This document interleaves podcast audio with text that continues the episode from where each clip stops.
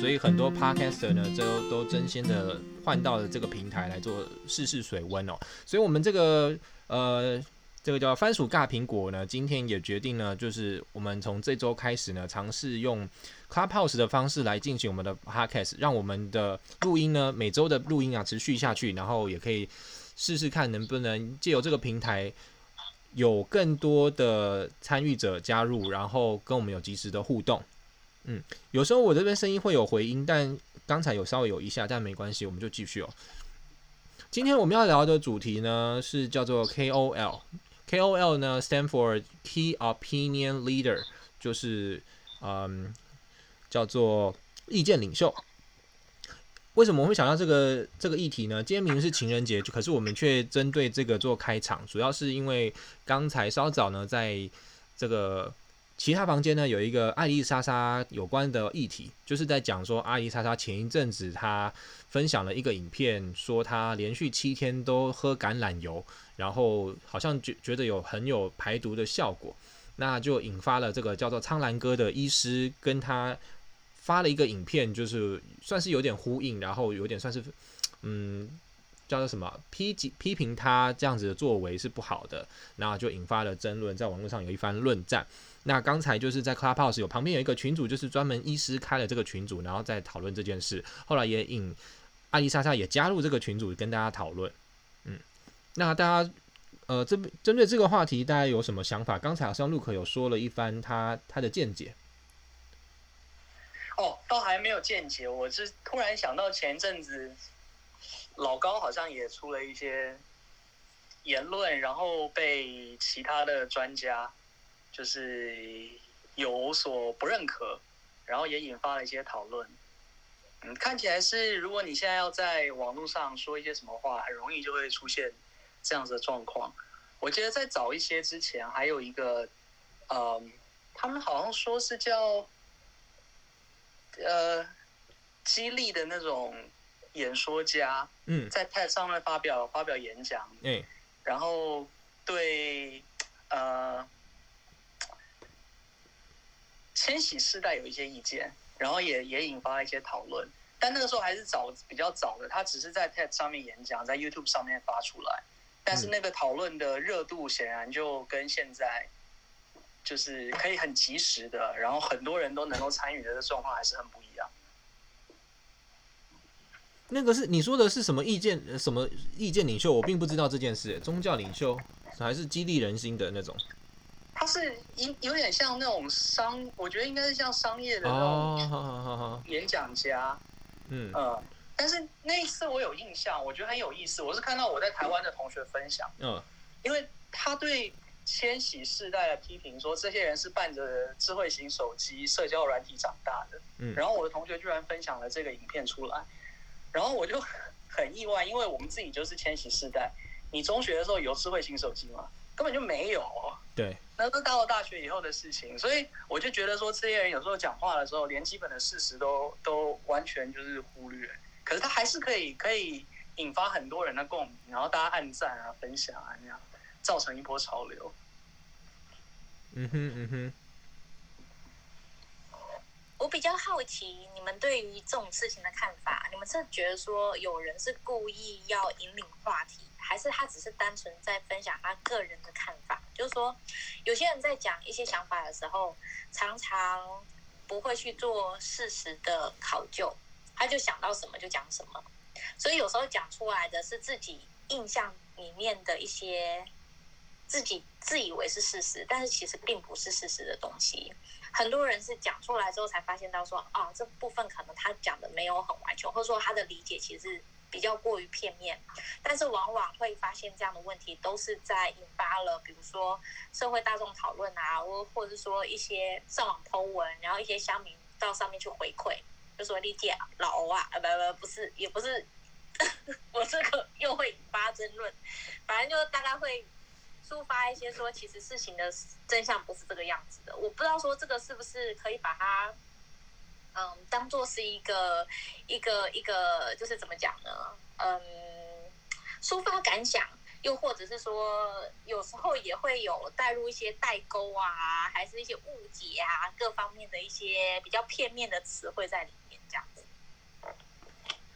其实我觉得你讲的很好，你刚刚一开始讲到说，其实嗯，我们很多人平时都会想要抒发，然后就有这个平台分享你自己的心得。刚才我在我就说，就是专门在讲讨论艾丽莎莎这个房间，最后有我听到有一位医师他做了一个总结，我蛮喜欢的。他是说他是他算是医师，但是他有稍微讲一些话，算是支持或者是肯定一下艾丽莎莎，就是算是。帮他帮帮腔一下，他意思就是说，我们其实平常人，大部分人每天我们都会分享一些自己生活中的案例，就例如说，假设我吃我我一个素人，我吃了橄榄油，连续吃连续吃了七天，然后我很有很有成效。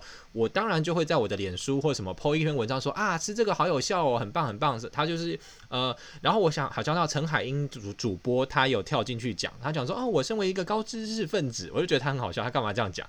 然后就说他也会帮他的小孩带他去喝浮水什么之类的，意思就是说我们。其实我们平常在私底下的生活，我们有有也会偶尔会去偏信一些偏方，然后我们偏信偏方以后，我们觉得有效，我们就会真心在我们自己的社交平台上分享。这个东西是人之常情，这是正常的行为。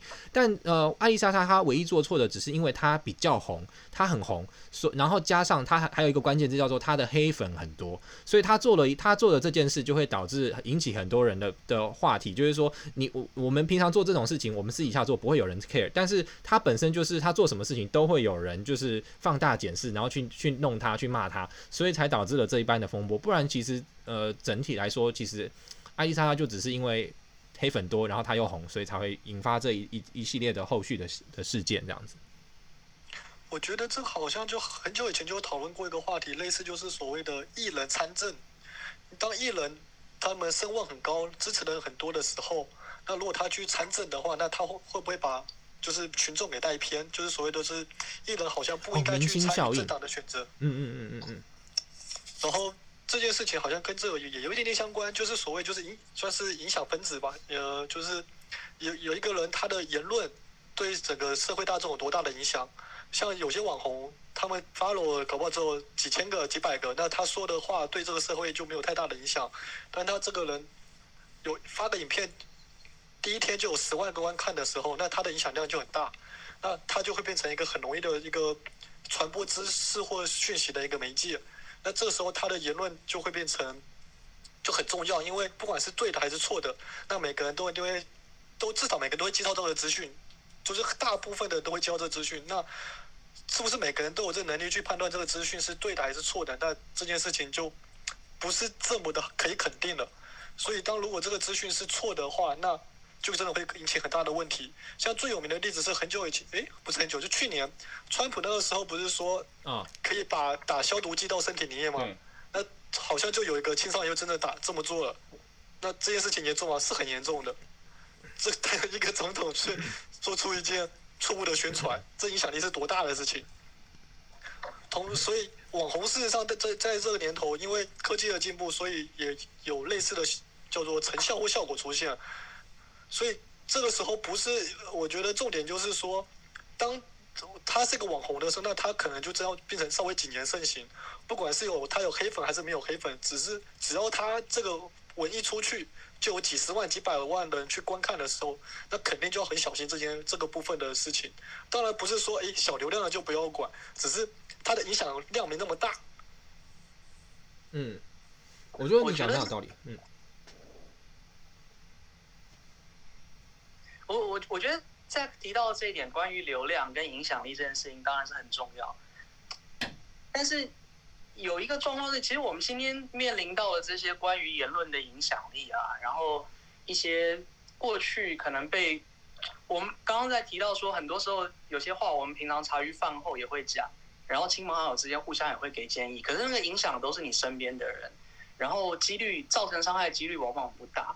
那过去可能十年左右的时间，我们这个社会飞快的产生了各种不同联络的方式，然后让很多人的意见可以被很快的传播，然后影响更多的人。那这个时候是没有错，我们做如果开始变成有一些知名度以后，我们或许应该会对那些有知名度的人有一些期待，就是说你应该要小心一点。可是问题是，呃。他那个界限在哪里？我觉得这个对当代的社会还有呃很多个人可能都是一个挑战，因为他很不好抓。比方说我们刚刚讲到老高那个事情，就是他是在讲哲学的时候被人家发现有问题，他的影响的层面当然很广，可是感觉可能伤害不会太大，因为最多你就是最多就是把哲学读错了嘛。那这种事情。不是有没有老高，很多人都在做，对吧？嗯，大家就说人生就是怎么怎么样，常常都不是这样。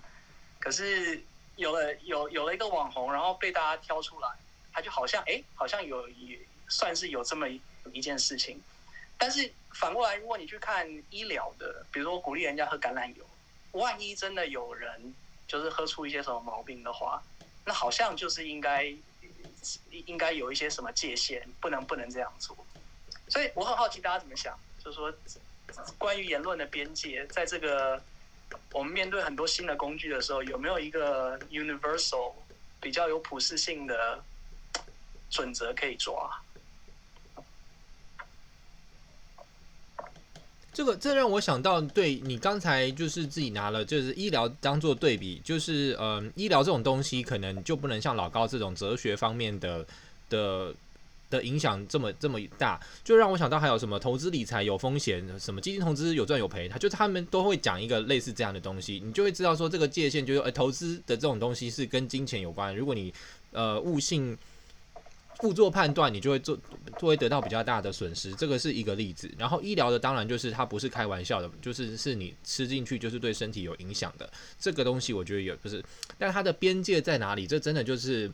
很难很难定论。他今天我听到的那个群组里面，他们就有一些医师就拿白痴公主来举例子，因为白痴公主她有做一个系列，是会去专门去访问一些医学医生学者跟专家，那他事前都会准备好一个访纲，然后很可能就是会让那些医师觉得说，哦，他做的这个方式虽然是有搞笑的层面，但是其实他也有是在认真的求证的部分。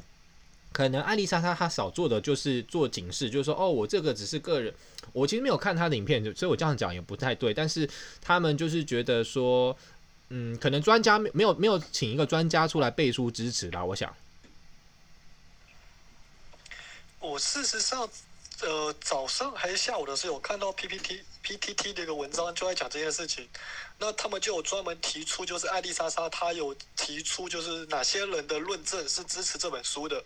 然后他把每所有的人都挖出来，然后一个一个批说这个人是干嘛，这干嘛的。基本上那些就是，就算你找了论证的人，但是他们可能全都是供应商，就是他们全部都是有利益关系在里面的，所以他们才会去推这本书。比如说他们就是卖橄榄油的，所以他们当然要推这本书，因为这本书卖唱红了，那橄榄油大家就喜欢用了，那他的生意就好了。所以推荐人这件事情，说实话，在这个年头还真的不好说。他的名头再大再响亮，但是如果他后面一牵扯到利益的话，那就一切都难说。就有点像政治一样，这个人名声再好，但是他牵扯到利益了，那他肯定就开始做些不太好的事情。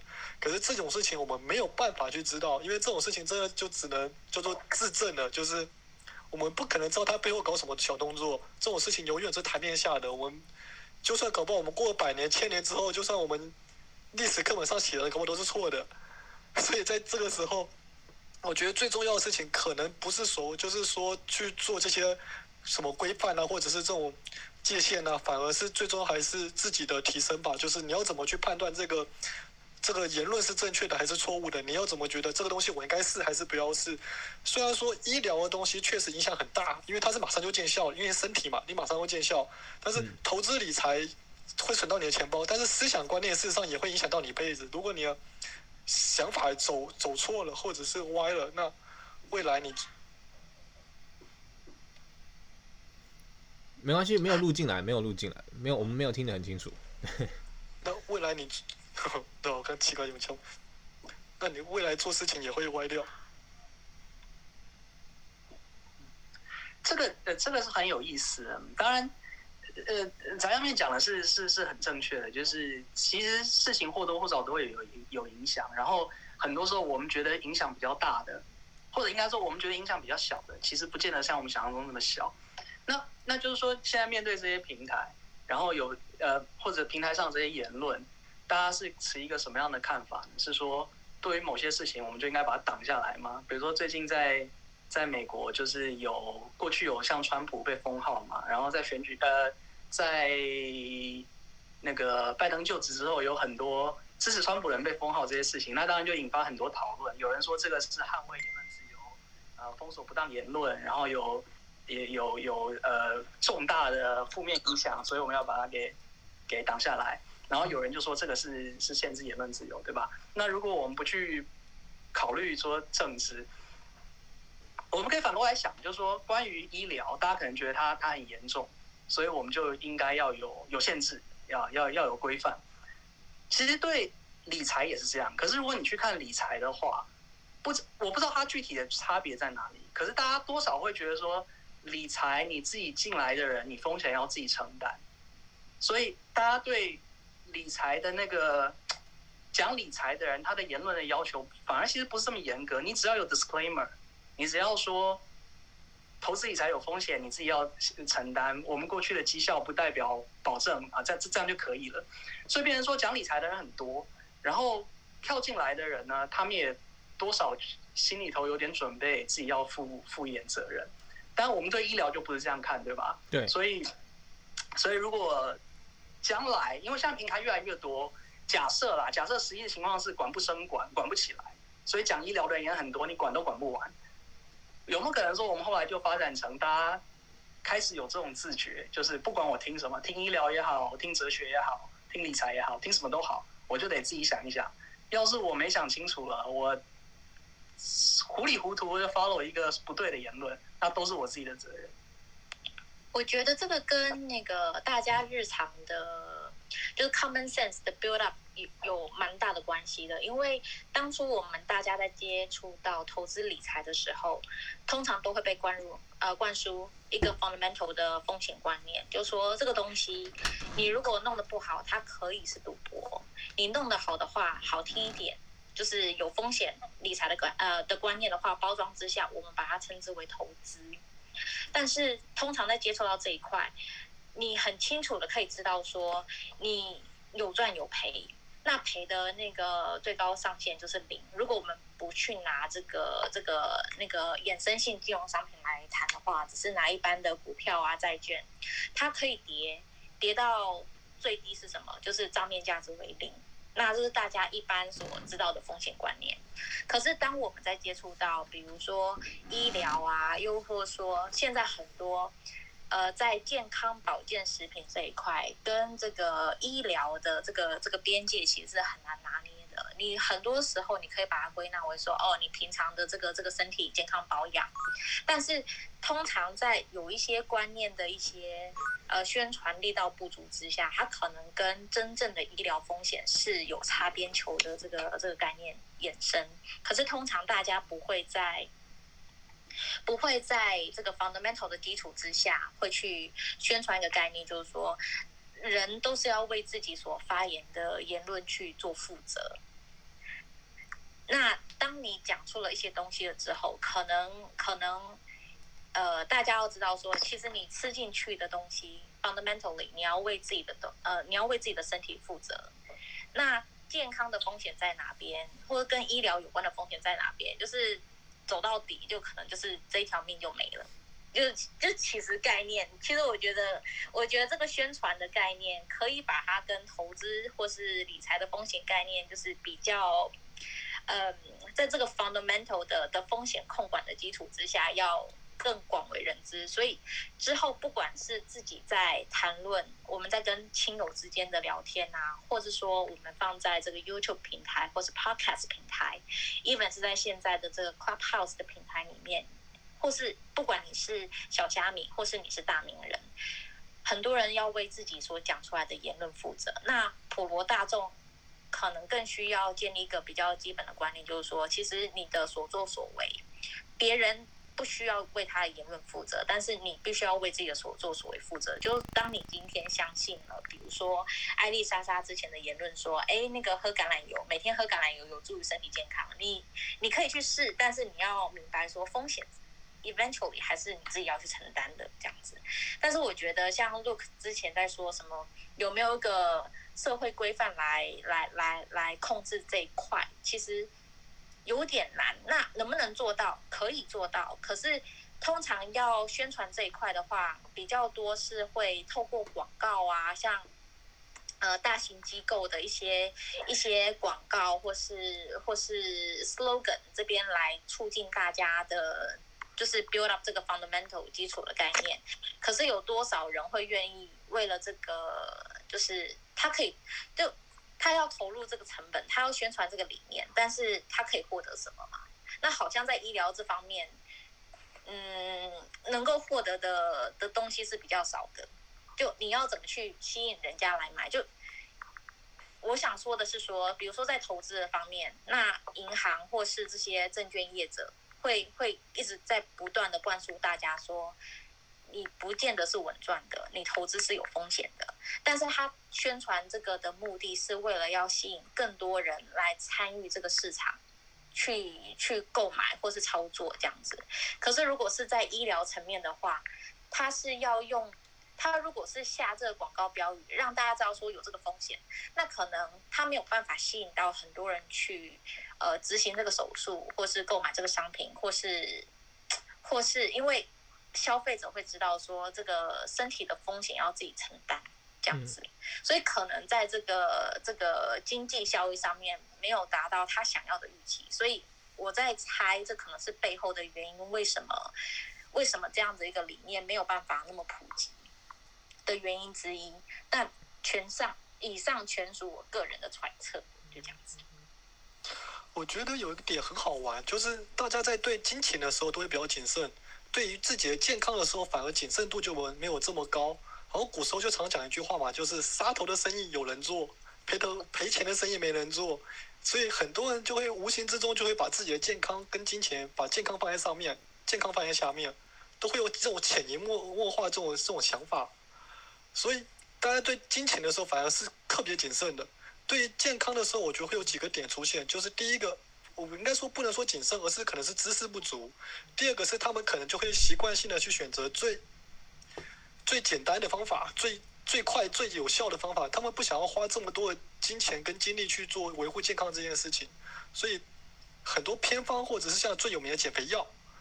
大家都是减肥最最重要的两件事情：运动跟控制饮食。但是大多数人都不想要做这件事情，因为他们觉得饮食是我生命的泉源，我不能没吃，不能大吃大喝，我干脆要我去死算。那我肯定要大吃大喝。所以这时候减肥药说，你可以大吃大喝，你知道每天吃这颗药，你就可以减肥了。那这个时候就变成一种很强大的一个魔法或者是催眠，就大家就放弃了理智，就不会去想这背后到底是真的是假的，是对你有害的还是怎样，就。就很奇妙的事情就会发生，就是大家对自己健康的风险评估就会特别的跟对你金钱的时候就不一样。金钱的时候，哎，大家快，这股票会涨，你就会很担心，这股票你买了到底是会涨还是会跌，你就会天天盯着它看，还不敢买，你就不会这么敢去赌。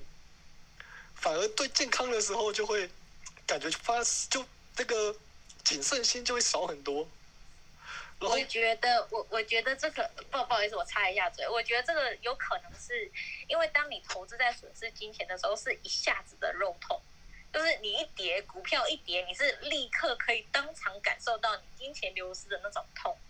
但是对于健康的话，因为多半的人身体都是还蛮健康的，所以呢，你就算对身体有所损害，那种损害是你没有办法立即感受到的，那个是要经过时间的累积。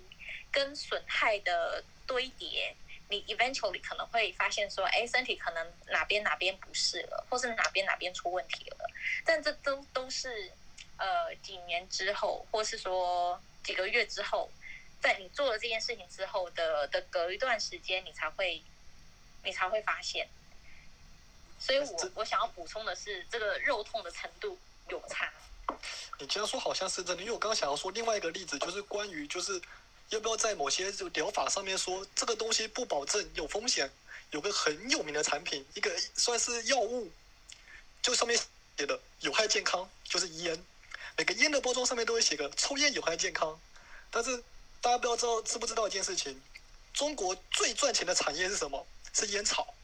但是为什么没有人提呢？是因为中烟草这个是政府产业，所以不会有人把它列入计算。但是在中国大陆，烟草的产业是。最大的连阿里巴巴都比比不上，你就知道这个是多么庞大的一个多少人在抽烟。但是他们知道有害吗？知道，但是就是跟可能就是刚刚马叔讲的，不是马上就会痛。我抽个几十年才痛一下，那我哎抽那一下也继续抽，等到最后到医院了才会觉得，哎，早知道不要抽烟了。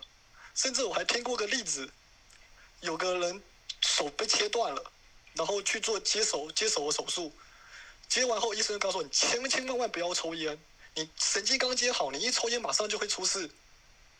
一转头下去抽了，接上去的手就出事了。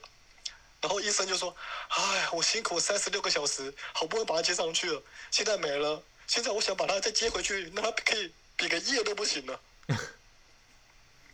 到这个地步，我觉得那个时候病人才会后悔，就是啊，真的不应该抽烟。所以这真的就是人，就是很容易看短，应该说短视吗？就是这件事情不是这么快的报应在身上，或者是回馈在你身上，你就会觉得这种温水煮青蛙，不痛不痒。但当马上是一个棒子砸下去，或者是一个烧铁棍烫下去，你会马上，哎呀，这样真不能做啊。所以，对的，对的，而且跟你。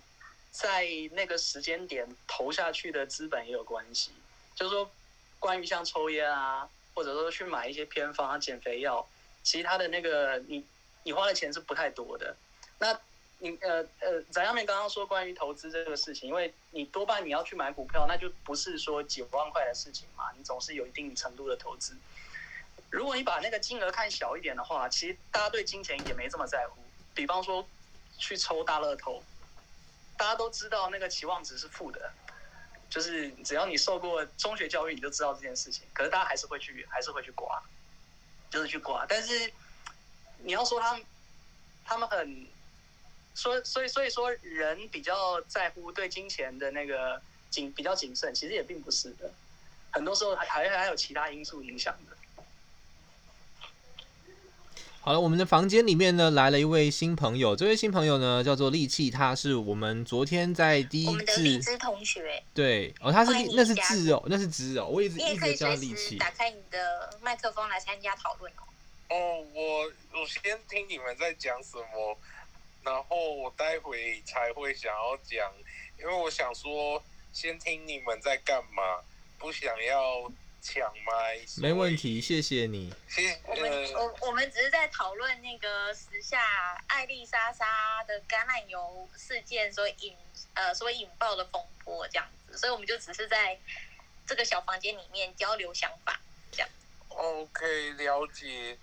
诶、欸，不过我不知道那个 event，所以让我 Google 一下，看完以后我再跟你们讲好不好？没问题啊，Okay, 没问题。你或是就其实闲聊啦，因为我们昨天昨天我们第一次录影嘛，录音嘛，录我们的 podcast，然后在 Clubhouse 上面。可是我呢犯了一个错，就是我没有录到其他人的声音，只有录到我自己的，所以昨天那个是没有办法用，没有上传，所以我们今天才补录了这一集。才你才会看到我们又在举，哦、所以我很荣幸可以加入你们的那个 podcast 就对了。对，没错。然后所以昨天那一集的内容完全就消失了，就用不了。对，很可惜，很遗憾。另外，我们主要谈的是 KOL，就是所谓的叫做意见领袖，就是你觉得哪些当红网人啊，你觉得对他有什么想法、看法都可以提出来，哦、不是只限制于就是。爱莉莎莎这件事情，哦，我告诉你，我最喜欢的那个 KOL 就是陈怡啊，对，因为她实在是太好笑了，她每次都一直说她是美女，然后要为她的呃美貌来道歉，然后哦，我昨天有讲嘛，我喜欢她看她骂吴宗宪啊，对，黄思佳啊，杨浩如啊。反正都是我不喜欢的啊，所以我看他在骂，我就觉得还蛮爽的。杨浩如是谁啊？是杨慧如还是杨浩如？哦，杨浩如，杨浩如是一个不红的那个呃通告艺人。哦、杨慧如我知道啊，是卡森。卡森对。但是我对他没有什么特别的想法。想法。嗯。对，然后我只要，反正我觉得我每次只要看陈怡。直播在骂人，我就觉得很爽，或者是他最近一直在评论鸡排妹呀、啊，对，然后还有什么？哦，我跟你说，因为现在我在讲话，因为我觉得这要 plug，呃，就是这有在录音啊，对，所以我不能用太激烈的 turn，你懂吧？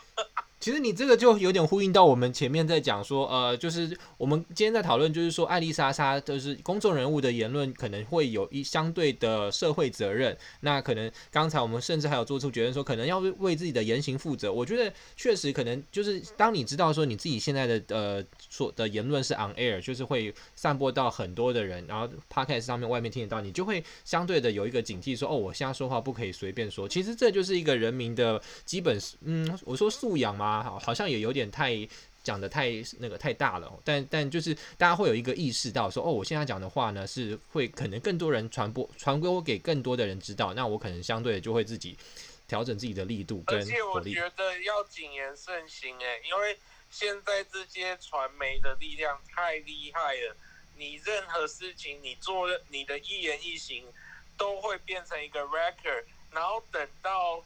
呃，虽然我现在我现在是个 nobody，可是搞不好哪一天我是个 somebody 的时候，有人会拿这一些记录来攻击你，所以我真的觉得已经变成是全民监视器，所以你的一言一行你都要非常非常的小心。以前可能还没有这一些呃记录的功能，所以你可以随便说，然后呃说的不好听一点就是。即使有人真的记得，你也可以赖掉，就说没有，我就是没有说。但是你现在一切都已经被 record 起来以后，呃，就是呈堂证供了，你赖不掉。所以我觉得这个某个程度是一个好的事情。又例如说，我我举例好了，我们小时候都没有所谓的那个 smartphone，对，说呃，然后顶多就只有录音机。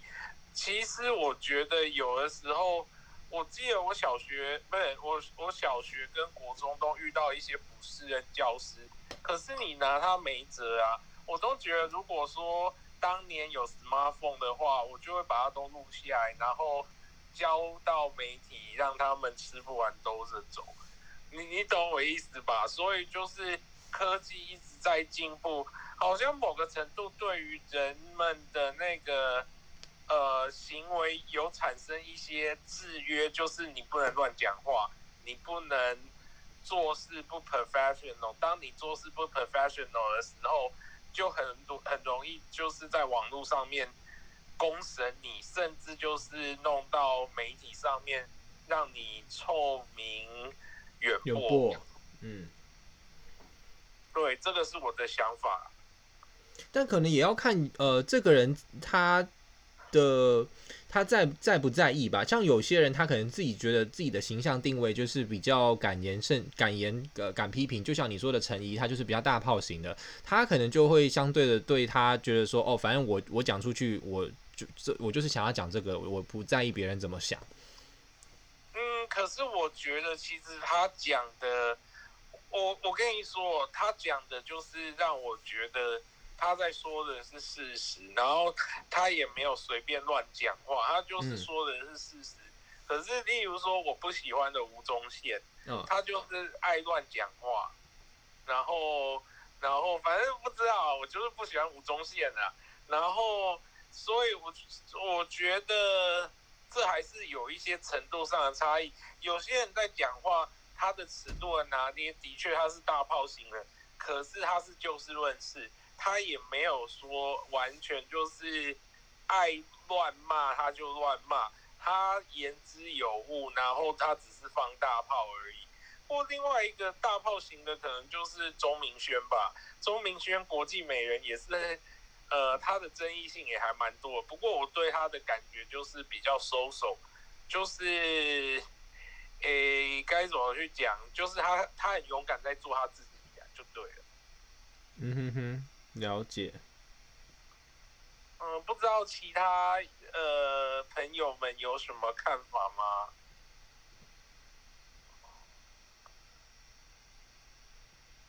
怎么突然间变得那么的冷静啊？哎、欸，你你你叫前面都讲完了，哦，你叫荔枝吗？这样这样哦。OK，大概是这样啊。我我的想法就是这样，然后。你们刚才讲什么那个什么事件，让我想要 Google 一下去找。什么橄榄油事件？对，艾丽莎莎的橄榄油事件。艾丽莎莎的橄榄油世界。对。你有在上 PTT 吗？我很久不上。哦，很久不上了。因为我，而且现在 PTT 是没没办法注册账号。哦。对。因为我跟你讲，我的 PTT ID 死掉了。是因为被禁言水桶吗？被砍账号？不是，是很久没上就不见了。原来如此，是很久没上还会这样子。很久没上，然后你你登录，他不让你登录，应该那个 ID 是死掉了。你有没有发现？嗯、你有没有发现，在 Clubhouse 上面好像比较不会遇到酸民，就是大家。我自己的感觉是，因为我们就是这几天在测试 Clubhouse 这个平台，我们就有发现到 Clubhouse 的一些特性。譬如说，我们刚才开场我们有提到，就是 Clubhouse 你是可以及时的跟呃你的观众做互动。那有人加入的话，我们就可以吸引到更多人，然后大家参与同一个话题。那主持人他就可以接收到有其他反馈。那另一个方面呢，就是我们呃平常我们在论坛上面发言，我们可能会很常会遇到有一些。呃，匿名的人，然后在下面就是调侃啊、谩骂，或是一些酸民，就所谓的酸民啊。但是在这个 Clubhouse 这边，好像比较不会遇到所所谓的酸民。那我自己的感觉是因为。可能首先第一层是有筛选嘛，就是目前目前前期都还是在推广阶段，所以大家是用邀请码，所以这个邀请码它并不是随便人都可以拿到的，所以你取得取之已经不易，它是一个门槛可以筛选。再来就是因为我们说话的时候是是用自己的声音，所以感觉这个可能连结度是比较不会像你是躲在这个文字背后，所以就是好像有一个隐秘性，大家就可能会露出自己比较嗯怎么讲比较另外一面吧。的面目。对对对，然后所以大家就相对你会感觉到大家讲话都很有风度，虽然就是有时候我去一些房，我听到这个人就真的心里就会觉得这个人是在攻他回攻他小，但是我们就会说哦，然后你就会听到主持人就会讲说哦很好很好，我心想说这哪好了，然后就会做个总结。呃，我跟你讲，我觉得还是会遇到一些对你不太礼貌的人，就像昨天，哦、昨天，昨天我不是说那个，嗯、然后我刚才又听到那个 room 了，他们没有那样，然后我跟他们讲。我跟他们讲说，我昨天晚上有在检讨我自己，然后结果就还是有一个人他跑出来讲，那你你到底检讨了多久？然后就是讲话有一点不客气，但是我觉得我没有那么 care 啊，因为我觉得反正我跟你也不认识。然后他记得你吗？啊？他记得你吗？他记得啊。他记得啊，你都已经换小叮当的头嘞，你你已经不再是昨天，你昨天还是什么排排球，之前是什么？就你头像一直换，然后人家还记得你啊，这也太厉害了。我也不知道，可能听到声音吧。哦，那有可能，那有可能，对。反正就就是那个样子，然后我会觉得，我觉得反正，哎，反正我觉得人相处也是一个缘分，反正如果不不合。你在 Clubhouse 遇到，你就少搭理他，然后他要酸你几句，随便他。但是可能，如果真的他有踩到线的话，可能还是适度的会让他知道。可是我是觉得，目前我还没有，还没有到那个让我觉得。会想要骂人的地步，对对对，我觉得还好，都还算是蛮和平的啊。而且虽然你昨天在那一个房间被他们就是可能呃怎么欺负，但你至少有交到新朋友啊，你就有认识我们。我觉得也不算欺负啊，他只是有点受不了你了啦。就他们言语霸凌你嘛，对不对？排挤你这样子。嗯，也不要用的那么严重，说霸凌啊，反正就是可能当下他们就觉得。你跟他们痛不和，我我可能觉得是这样，但是今天进去还好啦。嗯哼哼哼。因为现在有在录音，我怕到时候他们听到 Clubhouse 说我在讲他们坏话。哦，这就回到你刚才说都有留下证据，凡走过必留下痕迹。但其实我，呃，你你别不需要这么乐观，因为这我总觉得没有人在听啦，真的。我们我们的 Podcast 一集真的好像没有超过十个吧？有有啦有，我们最多的一集是在讲纽纽约下雪那一集，好像有十八个观众收听众。对对对，十八个。你这说的我都想哭了，真的。我怀疑我们最近的 流量又下降了。等一下，那个 Park pa 呃 podcast 的。我想要查一下，所以叫一人一半吗？是吗？哦，一人一半是我们明天要举办的这个大纽约地区专门专门为在台湾纽约的的华人做的免费线上联谊活动，顺便夜配一下。但实际上呢，我们这我们呃每周一路的这个 podcast 叫做番薯尬苹果，对。OK，等一下，等一下，那我找一下，嗯、番薯的番是。欢集盘的番还是没有草字头的？哎，这个你这个一问有草字头的，有草字头的，因为我当初打错了，被纠正过。哦，看到了，番薯告苹果。对，哎，那个图像好可爱哦。那是我们昨天藏在那个藏在我们那个不是有一个伙伴，他是有两个灵魂的吧？那个其中一个灵魂的的他的妹妹是一个设计师帮我们设计的，对。哦，很可爱耶。哎，好可惜我们没有昨天没有录到，对，但没关系啊，我们持续。那我们刚才就提到嘛，我们我们刚才说什么？讲到这个这个只有十八个流量要流泪，但我们持续，我们之所以会投入到 Clubhouse，就是我们想要试试看，在这个平台上能不能借由它来增加我们的听众，然后让更多人认识到我们。呃，我我我想要听一集是台湾人在纽约都怎么吃各国美食 VS 宅在家自己煮。哎、欸，那好像是我们第一集吧？那应该是我们第一集，对。对那个我可能。呃，而且没有人给你们评论呢，那我给你们五颗星好了。好啊，谢谢。哎，你你是在 Spotify 还是哪里啊？你是在哪里看我们？我现在在那个那个，我是用那个，就是那个啊，我用那个，我用 iPhone，然后点它有。哦，iPhone 叫做 Podcast，iPhone 的应该是 Podcast。嗯，对啊，我用 Podcast 的啊。对，其实我觉得，嗯。这我们广结善缘，其实就是蛮有缘分的。你看，你就成为我们第一位帮我们支持的听众，也是蛮有意思的。就你，你不觉得很有意思吗？你是你其实也是这一集的主持人，但你又是我们的听众，然后就蛮有意思的。真的哦，对哦，真的真有这个荣幸啊。然后，而且我跟你说，我真的每一个礼拜我都一定要去听陈怡骂人，不然我会觉得平衡一下你的身心。抒发哦，对对对，对，我忘了讲，我还喜欢陈怡去骂罗志祥，因为我真的很讨厌罗志祥。哦，这个这个真的就是，我就比较有共鸣，这好像就是稍微大家会认，所以我觉得这个还是大家的比较稍微主观的拥护者。我确实就是这边这方面，我就还蛮蛮跟你有共鸣的感觉。对，我我而且我跟你讲，我讨厌罗志祥的原因是因为我以前在高中教书，嗯、然后在在高中教书。我有一个迷妹恐龙妹的学生是罗志祥的粉丝，然后我很讨厌那个女学生，因为她上课一直给我作怪。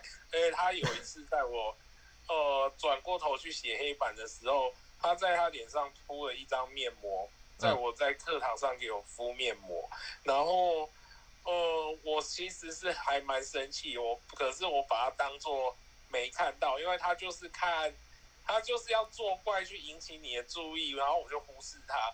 可是我事后有去跟他的导呃导师讲，嗯，然后你知道他说是呃他跟那个学生去跟老师说，老师我没有敷面膜，然后他说他敷的是妙笔贴，就这这这这是强词夺理嘛。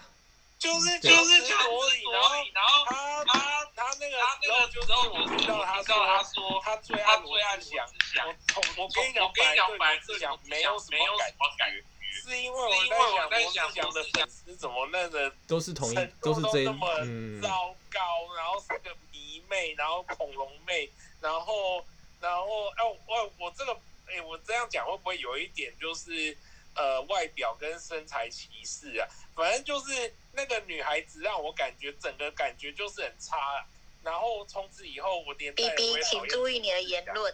对，你都突然跳出来，嗯。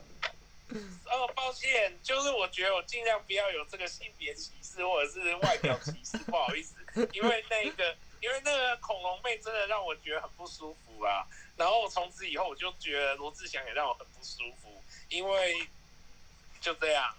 荔枝，你这算你这算爱屋及乌哦，有呃，就是恨屋及乌吧。对，那你你教的学生是多大年纪的学生啊？高中生啊，高哦，高中生。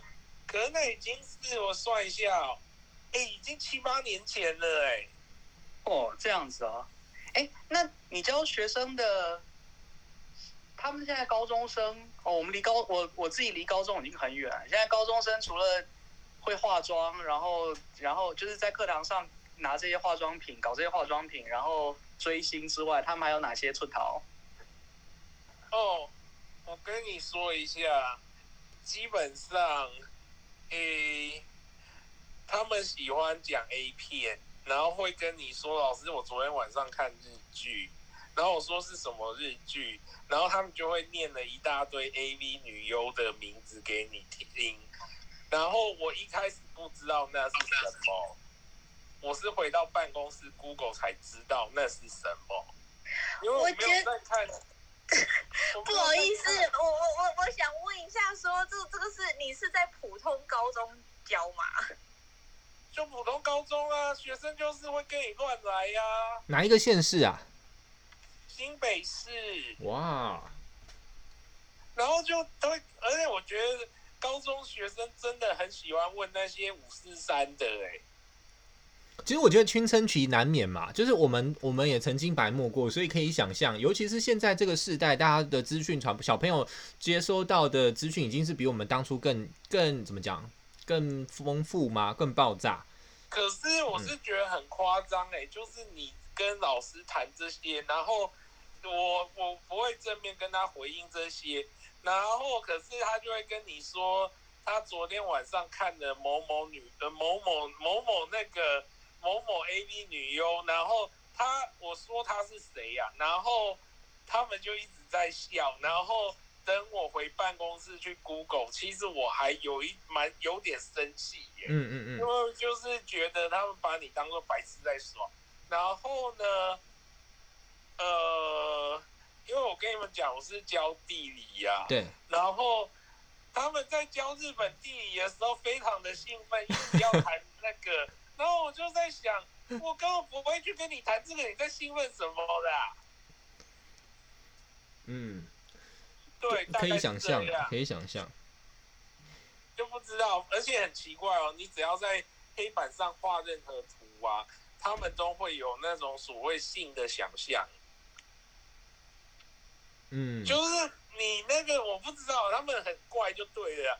我我自己的经验就是。他们那个那个想象力真的很丰富，大概就这样。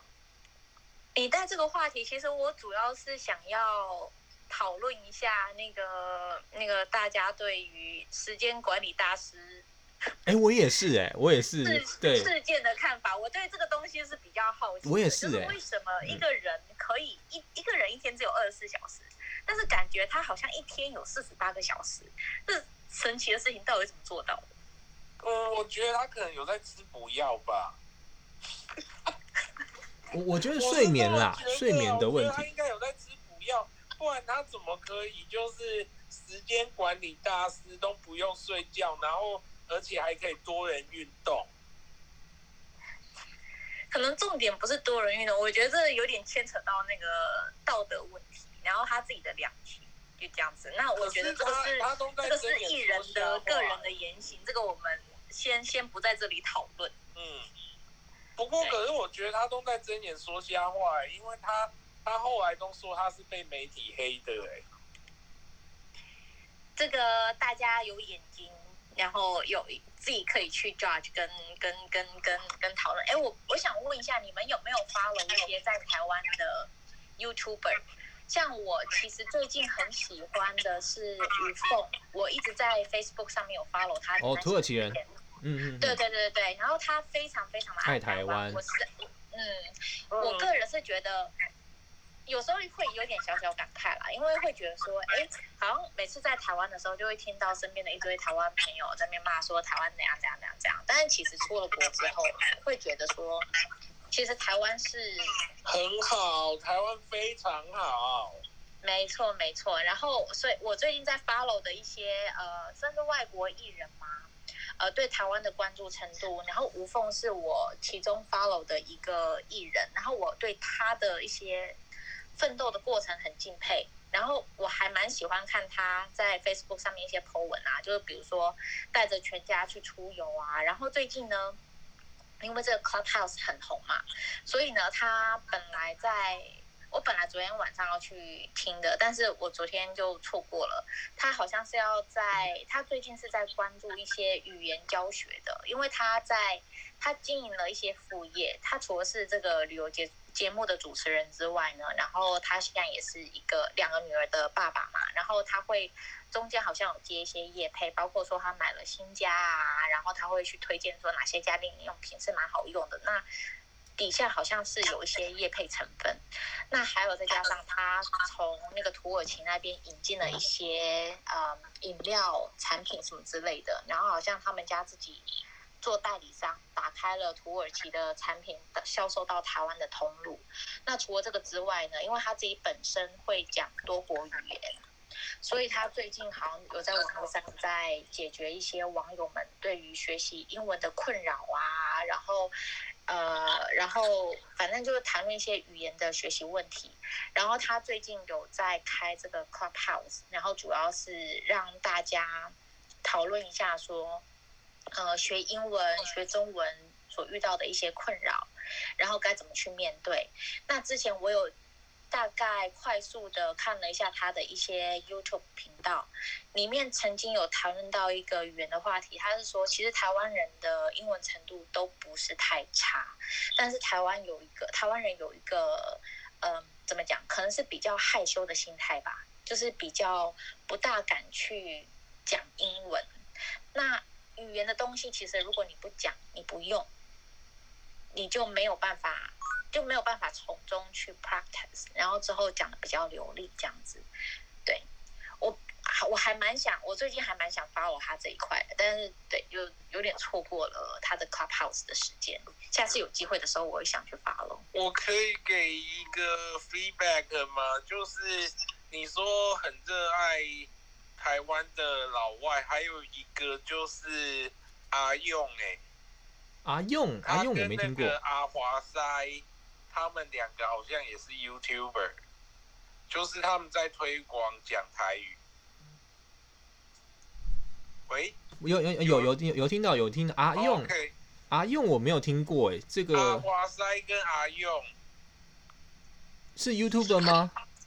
应该是，我印象中他们好像是有 YouTube 的频道，我 Google 一下，应该是我印象中有的有的。他们两位每个礼拜会找，就是呃毕胖华，冯毕胖了华，他会找一个，哎，台语的文章，然后让阿用，阿用是一个外国人，一个美国人，他会让阿用把他，的台语很到地耶，对对对，比我比比我比我好很多，然后他会把他从把把台语的新闻翻成英文。的，然后阿用会找一个英文的文章，让阿华把它从英文翻成，应该我应该没记错，应该是这样。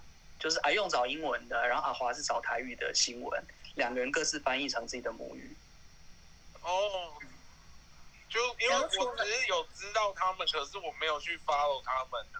因为刚刚 Jam 在讲这个，然后我就有在想，诶，呃，吴凤是个例子，然后那个阿用也算是个例子，就是他他也蛮爱台湾的。嗯，然后我不知道你们还有没有 follow 一个那个在台湾的韩国人，他叫做韩国诶金针菇，我很喜欢他，超可爱的，对，我也觉得。然后我觉得他拍的影片，然后他介绍台湾的很多东西都很有质感，然后包括说他在台湾的一些呃小旅行啊，然后我我会很惊讶的发现说，哎，其实，在台湾的外国朋友，他对台湾的一些文化环境跟。在哪边玩还是什么的，甚至是比我们台湾当地人还要了解。我就厉害。哎，我我自己比较喜欢最近蛮红的，就是莫彩曦跟她老公，就李小龙吧。哦、对，那个也是。他们非常正面，大家就很喜欢。Liam 上来加入我们了。对。Hello Liam。好，你可以，你爱听就听。好，我们就继续。你想加入，随时加入。对。呃，嗨，大家好。但是我我还是就是当个听众，是没有问题，没问题，没问题。嗯，那、呃、我觉得，其实我觉得台湾人好像，嗯，稍微目前还是有点崇崇拜外国人的感觉，就是稍微只要你是外国人，我们都会呃，欢欢迎你，然后我们会觉得说，哎，你很特别，然后有一点好像会。地位稍微外国人好像地位会稍微比我们高一点，可是我总觉得在美国这边反而是相反，对不对？因为我觉得不一定外国人地位会高一点呢、欸。我觉得，嗯，某个程度，我觉得台湾人还是会有一点，例如说，我举例啊，可能对东南亚哦来的比较不友善，或者是看轻，对对，然后呃会比较，例如说你是欧洲来的，还是说是那个美国来的，会比较。比较怎么讲？我我我我那样讲就是你会比较讨好吧？对对对。然后然后就是特别是有一些女生就被人家讲是什么夫妇齿吧？夫妇齿，对。夫妇齿，对。然后就是那样。可以解释一下夫妇齿是什么意思？嗯，这个。我害羞不敢讲。那那我我来讲，我来讲，分分词它并并不用让人家害羞啊。分分词就是 C C R，C C R 就是就是英文的 C C R 嘛，Cross Cultural Romance 就是呃跟外国人交往的的人的跟外国人交往就是 Cross Cultural Romance。然后所以然后早期在 P T T 一开始会叫 C C R，然后很快大家觉得 C C R 觉得太太太。就太一般了，所以他们就把 C 改成那个注音符号的 f，就 f f 齿，然后 R 就变成那个 ruler 的那个尺，所以就 f f 齿。对，然后就是在调侃说女生跟呃白人男性交往，主要就是在在用用以就是形容女性跟白白人男性交往的这个状态，叫 f f 齿，崇洋媚外。嗯，某个程度就是有人又用了一个词叫做爱吃西餐。对对对。所以我就有一点害羞，不太想要讲的那么的，还可是我最后还是讲的。嗯，还好还好，其实没，对，没没有没，不要想歪就没事。对，嗯，对，那所以就是对啊，我我觉得对台台湾人还是稍微有一点崇洋媚外的这种这种迹象啊，我我感觉，像像我们在我们在反而在美国生活，因为我们在在场的这我们六位朋友都是在目前正在纽约。纽约大纽约地区居住嘛，我们就是感觉说，你遇到外国外国人不会觉得你哦，或是会是，你看像我们在台湾，我们看到外国人，我们我们会为了他们而讲英文，就 how 哦 how are you 什么，会会不自觉的想要用英文跟他说话。但是我们在美国生活的华人，并不会他们主动跟你说哦你好嘛？就是这个这个就是一个我觉得就是很很大的一个文化上的。嗯。我觉得这还有一个缘故，是因为地理吗？我们看到外国人，呃，我们在台湾看到阿多啊，会想要一直跟他讲话，是想要练习讲英文。可是其实我觉得有，我有，就是我在呃高中的时候，因为班上有交换学生，然后当我觉得当你想要跟他做朋友，然后你一直跟他讲英文。他其实有的时候对你态度是不屑的，因为他觉得他你想要透过他来练习英文、学英文。然后这边的话，我的感觉是，呃，这边的就是这些老外，他没有特对你特别的，就是礼遇或者是怎样。主要的原因是他对你没有什么需求，所以他没有必要对你呃特别的。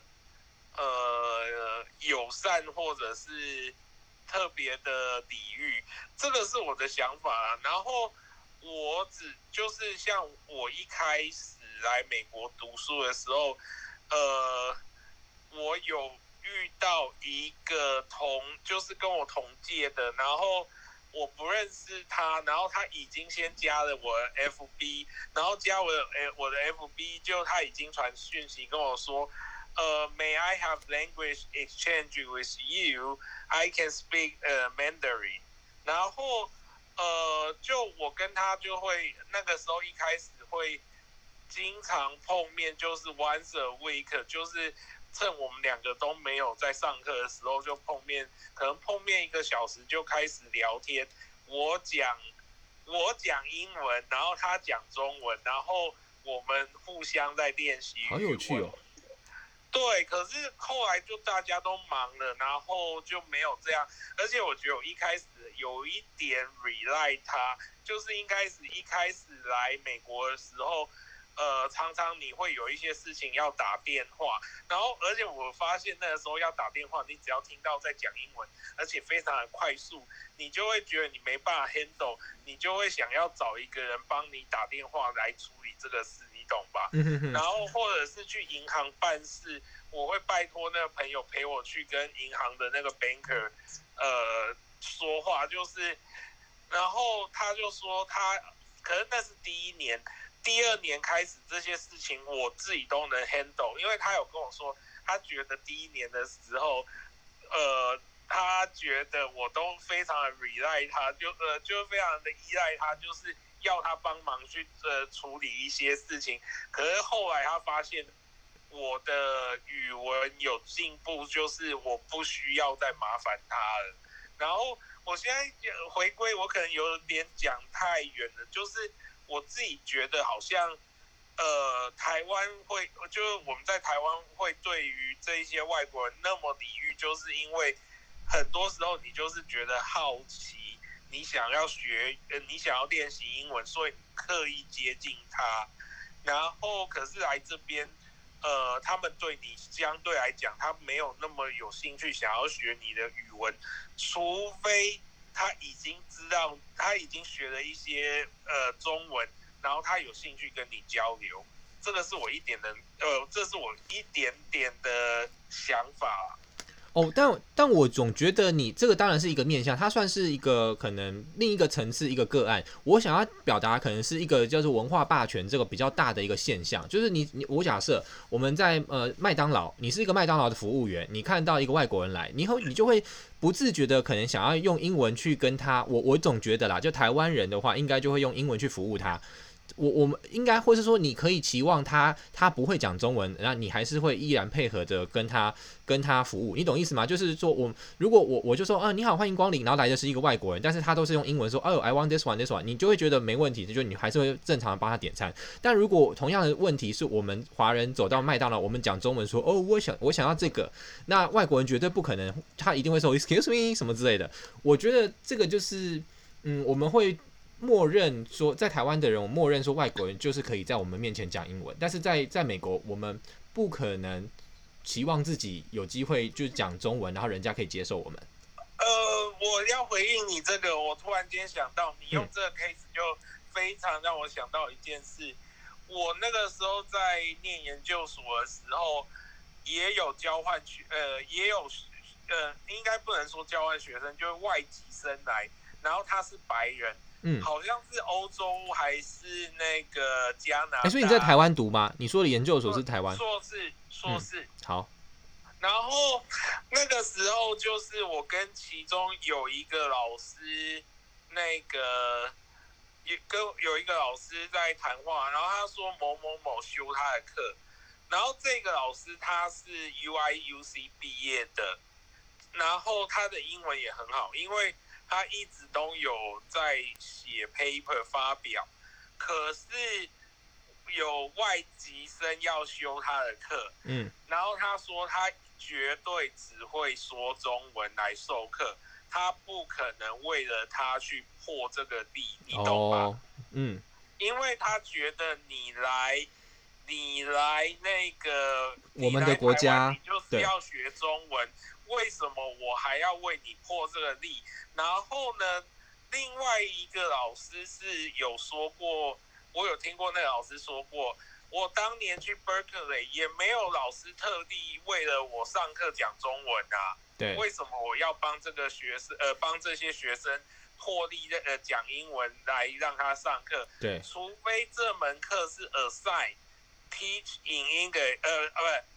呃，在呃，就是 teaching in English，那当然没话说。可是那个课没有耳塞是要说呃英文，凭什么他们要这样去配合这个学生？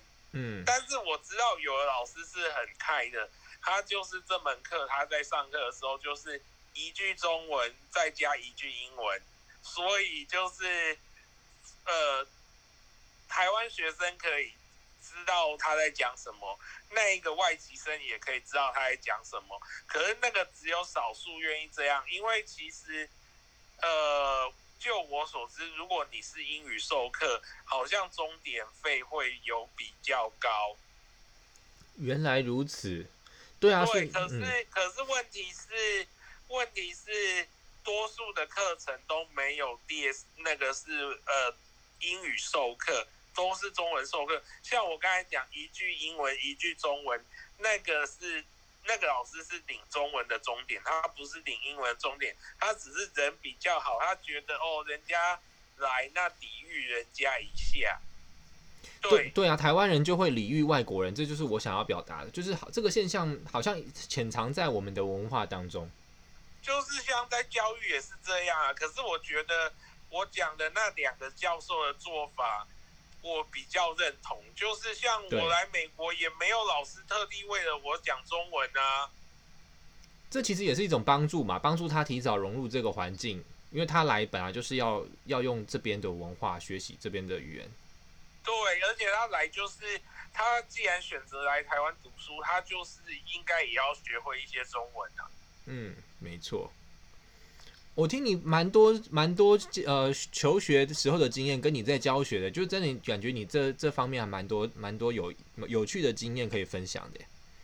嗯，还好啦，就是突然间，因为你有跟你，因为你刚刚讲到那个餐厅的例子，我突然间就想到，哎，对哦，这我才想到你的 key point 是在那个部分，对对对对，而不是说我们想要学英文啊。对对，不是以就是个个人的那种学习动机，而是说整个文化层面的。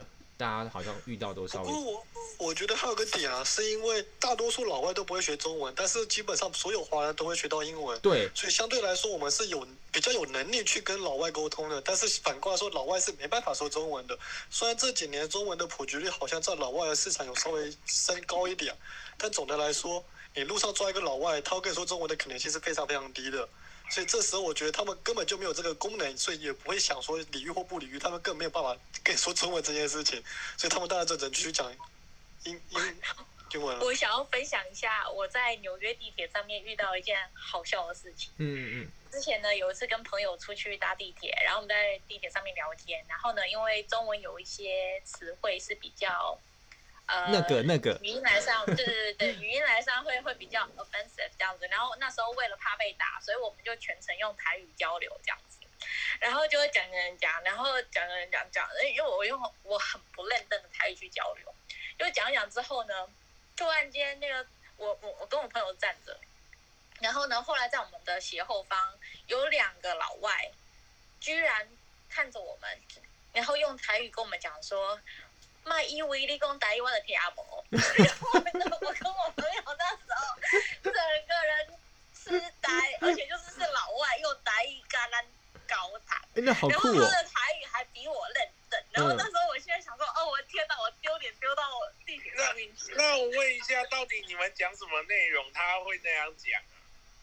那好像那时候的内容是在 complain 说啊，纽约地铁之拥挤啊，这不方便啊，这边刷卡啊被冲下什么之类的这样子，然后就聊了一番之后，然后被那个旁边的路人说卖一为六打一公万的家。可是我觉得他其实这句话背后还有一个含义，就是说其实我也听得懂台语，就是他想要跟你呼，他想要跟你打招呼说我买一套公台语哦，然后他就故意用这个幽默的方式，我觉得很酷哎，很棒哎。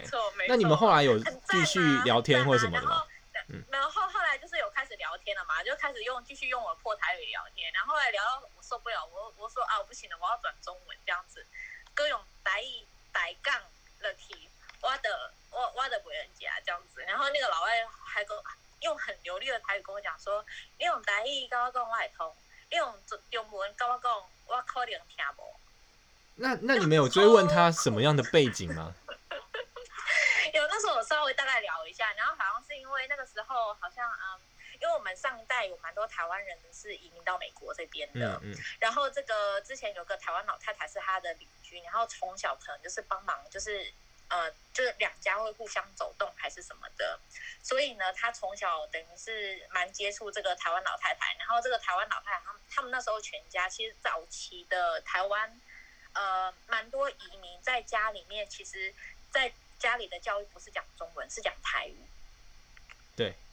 然后所以呢，很多其实如果那时候邻居小孩来这边玩的时候呢，他们都是用台语去去交流。那因为小朋友在学语言能力上面 pick up 的很快，所以呢，这个这个 这位外国朋友他他的台语好酷哦，之类的，对对对，超酷的。哎，他没有花钱就学会了。对，没有花钱就学会，但是我是觉得说很搞笑是，是这边用破台语在那边考表示说我台语其实也没有破到什么程度，就是人家至少听得懂我关系在干掉这样。好可爱哦！你让我想到，我有个很远房、很远房的亲戚，好像我这这辈子见过他一次。这个故事还挺好玩的，就是他爸爸当年是我老爸的同学，然后就是他介绍我老妈给我爸认识的，所以他们才在一起。但是我爸这个同学好像很早就跑来美国了。所以我几乎没见过这个人，我只听他们讲过。哦，当初我跟我你你妈会在一起，就是因为这个同学。然后他儿子有一次来台湾，也是只会说英文跟台语。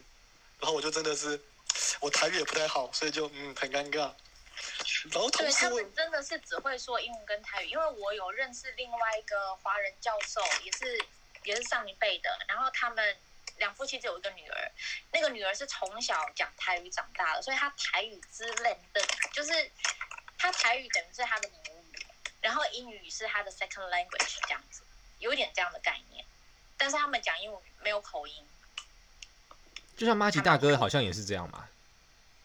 哎，好像是这样，嗯、对对。哦，不过同时我让我想到另外一个好玩的事情，因为我可能我工作的关系，还有以前去出去旅游的关系，我遇过几个情况，就是当一堆华人在一起，然后比如说台湾的旅行团去大陆那边要。买东西，你就会发现，台湾旅行团开讲台语，就是哎呀，这好贵啊，不行啊。然后大陆那边的人就会用他们的，比如广东话或者是他们的方言开始讲，哎呀，这个客人啊怎么这样这样，你就看到，咦，两边在抱怨，然后都会特地的转成他们的方言来做这件事情。甚至有时候，因为我工作的关系，所以有时候会台湾厂商过来，然后就会有一种情况，就是嗯，他知道我们这边同事都。不不会台台语，就可以讲台语在抱怨，然后就哎，我好像变成间谍了呢。哎，可是很尴尬的是，如果你你去对岸玩，然后碰到那个福建人还是什么的，就是他们很多也是讲台语啊，所以有时候你讲台语，他们也不见得他们。福建要看地区，福建要看地区，如果是闽南那个话可以通，可是像福州，福州人不听听不懂台语，福州话跟那个闽。跟闽南语跟台语有一点差异，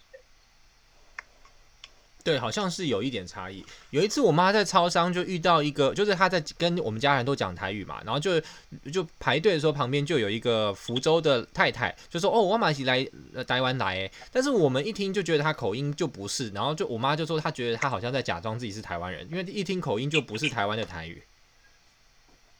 嗯。好像是漳州、泉州、厦门这三个地方会说闽南话，是不是？有点忘了。你要看，你要看地图，但是用的词汇好像还是有点不大一样。哦，对啊，我们这边有地理老师，哎，地理老师应该就是。你要看地图吧，就是闽南地区啊，就是福建南部吧。嗯哼，嗯哼。我还想分享另外一个语言交换的好玩的事情。当年我在台湾，然后呢，那时候想要找人家练英文，然后又不想花钱，所以我就那个有朋友在介绍说，哎，台湾有这个这个语言交换的，就是你可以上网去 po 文，然后呢，你就可以 po 说你要教对方中文，然后对方要教你英文这样子。然后当年我年纪很小，所以那时候去见网友的时候是有一个姐姐陪我一起去的这样。然后我们一起去的过程当中，就见了这个男生，他全程就是他英文是完全没有口音的那一种。然后反正就是有，我们就谈好说，前半个小时是讲英文，然后后半个小时是讲中文这样。然后前半个小时就先讲英文嘛，然后中间交流好像我觉得还 OK 这样子。结果等到前三十分钟结束之后，换后三十分钟我要教他中文，这哥们就给我拿出了。你可能要去查那个什么《古文观止》，就比《古文观止》还要深奥的词汇，我这辈子没见过这种字的一些文章拿来给我，跟我讲说：“哎，那个麻烦你教我。而且他开口讲中文的时候也是台湾口音，没有任何的奇怪的外国腔。他就拿出那一叠纸跟我讲说：“哎，那那那我不知道这个对你来说会不会太难，但是如果你可以告诉我说，那个这个这些字怎么念的话，那会对我非常有帮助。”结果我看了之后直接傻眼。他是搞笑还是什么？在路边，他不是搞笑，他是真的很认真。就是他来台湾是认真要学中文的，但他学那个中文的那个深，就是那个词汇之深奥，不是你会在平常生活里面会用到那些词汇。然后我就直接对，就后来闻到他三十分钟的时候，我前两分钟我就跟他讲说：“大哥，我在新加坡走。”请你另找高明。你你这个问题很好玩，这个就是所谓的叫做国语老师跟国文老师，哎，中文老师跟哎国文老师跟国语老师的差别。你能不能猜一下国文老师跟国语老师的差别在哪边？对，有点类似这样子，但是我只是觉得说，就是第一次去那个做语言交换，满腔热血，觉得说，哎，我可以教他说你好吗？你好吗？就当初。脑脑海里面想象就是教他你好吗？然后他回说我很好什么什么之类的，就是 结果后来人家拿出了一篇就乐乐等的古文，然后我看都看不懂，我连音都不会发的那一种。对啊，他需要的是国语老师，就像我们就是国文老师，就是给老外上的，老外上就像。国文老诶，老师就像我们上英文课一样嘛，有个英文老师就是教老外的，所以他可能他 level 已经很高了，他需要是国语老师。他 level 是大概，如果是英文版的话，可能是在教莎士比亚文学那一种那种 level 这样子，对，还蛮妙的啦。我们刚才那个 Lam 好像开麦克风，后来消失。我想他可能是觉得他要跟我们打招呼，说他要离开了，但没关系。其实我们现在刚好也是晚间十一点，我觉得我们今天聊的内容也蛮丰富的。我们从一开始，我们今天的主题是呃论时事的这个 KOL，呃论时下的 KOL，就是我们想要以这个。呃，热门的意见领袖当做我们的主题引入我们呃，之所以会来使用 Clubhouse，就我们最近还有谈到一些现象，例如说我们在爱丽莎莎这几天的引来的一些争争论啊。